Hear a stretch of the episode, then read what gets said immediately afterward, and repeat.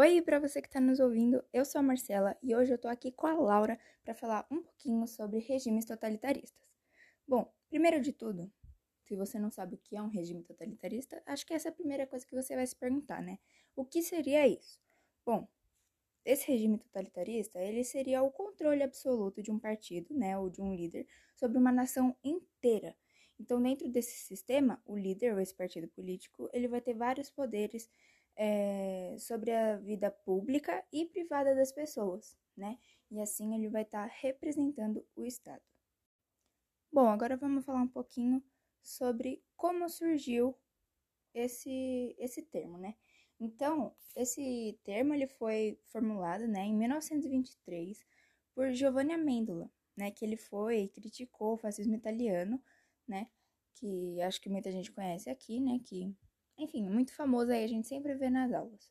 Então, ele criticou esse fascismo como um sistema fundamentalmente diferente das ditaduras é, convencionais, assim, normais que a gente já conhece, sabe? E então é basicamente isso, né? Então, o conceito de totalitarismo surgiu ali nos anos 20 e 30. Oi, gente, tudo bem? Como a Má falou, eu sou a Laura e eu vou falar um pouquinho sobre a uhum. relação da globalização e o regime totalitário, né?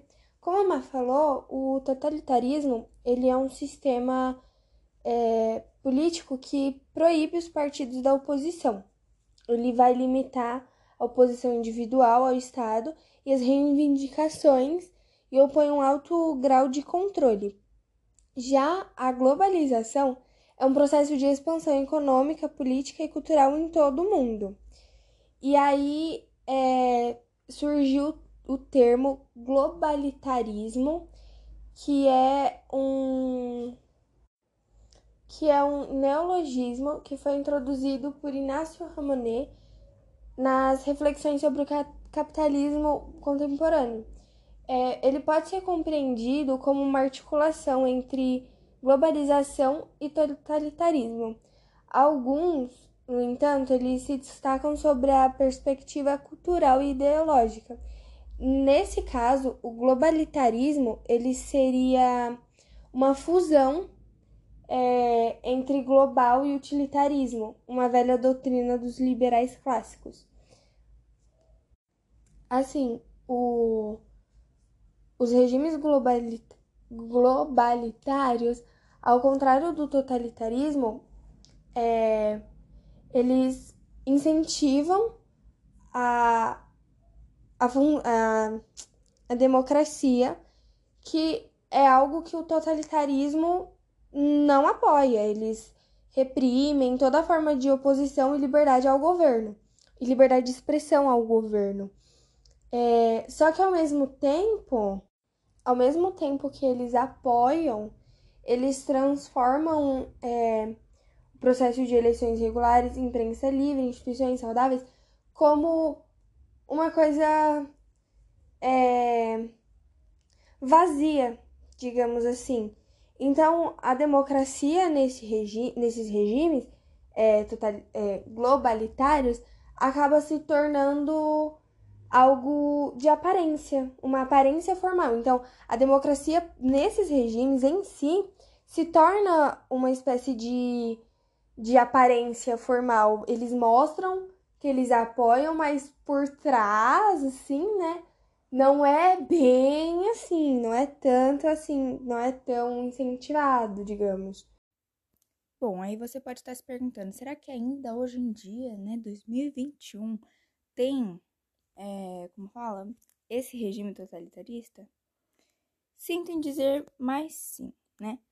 Uh, então, os países aí que a gente poderia falar, que são um dos mais né, totalitaristas aí que a gente conhece nos dias atuais, é Chad, Síria, tem a República Centro-Africana, a República do Congo e a Coreia do Norte. E a gente sabe que a Coreia do Norte é a mais ali falada, né, hoje em dia, porque muita informação, quer dizer, quase nada de informação é passada de lá, né?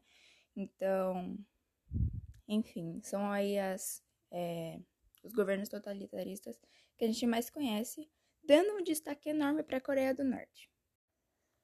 Bom, agora vem o questionamento, né? será que a gente acha possível? Será que eu acho possível é, um país que já teve uma ditadura, né? Um, esse regime totalitarista, é, será que tem como um dia ele já passou por isso e ele passar de novo? Na minha concepção, sim. Apesar de que a gente sabe que a história é, ela serve ali também para ensinar a gente, né? Para a gente não cometer os mesmos erros e tal. A gente sabe que nem sempre funciona assim, né? Então, sei lá, sempre assim pode aparecer um doido, né? Querendo é, tomar conta do país e não só do país em si, mas da vida das pessoas, literalmente, e ser tudo do jeito que ele quer. Então, acredito que sempre possa aparecer alguém assim, né? E também acredito que vão ter pessoas que possam apoiar, né? talvez pessoas não tão estudadas, ou que talvez esse líder mesmo tenha feito a cabeça da pessoa, né, ou esse partido, enfim. Então acho que sim, que é possível que volte, sabe? Sempre, sei lá, para mim essas doiduras aí sempre é capaz de existir de novo.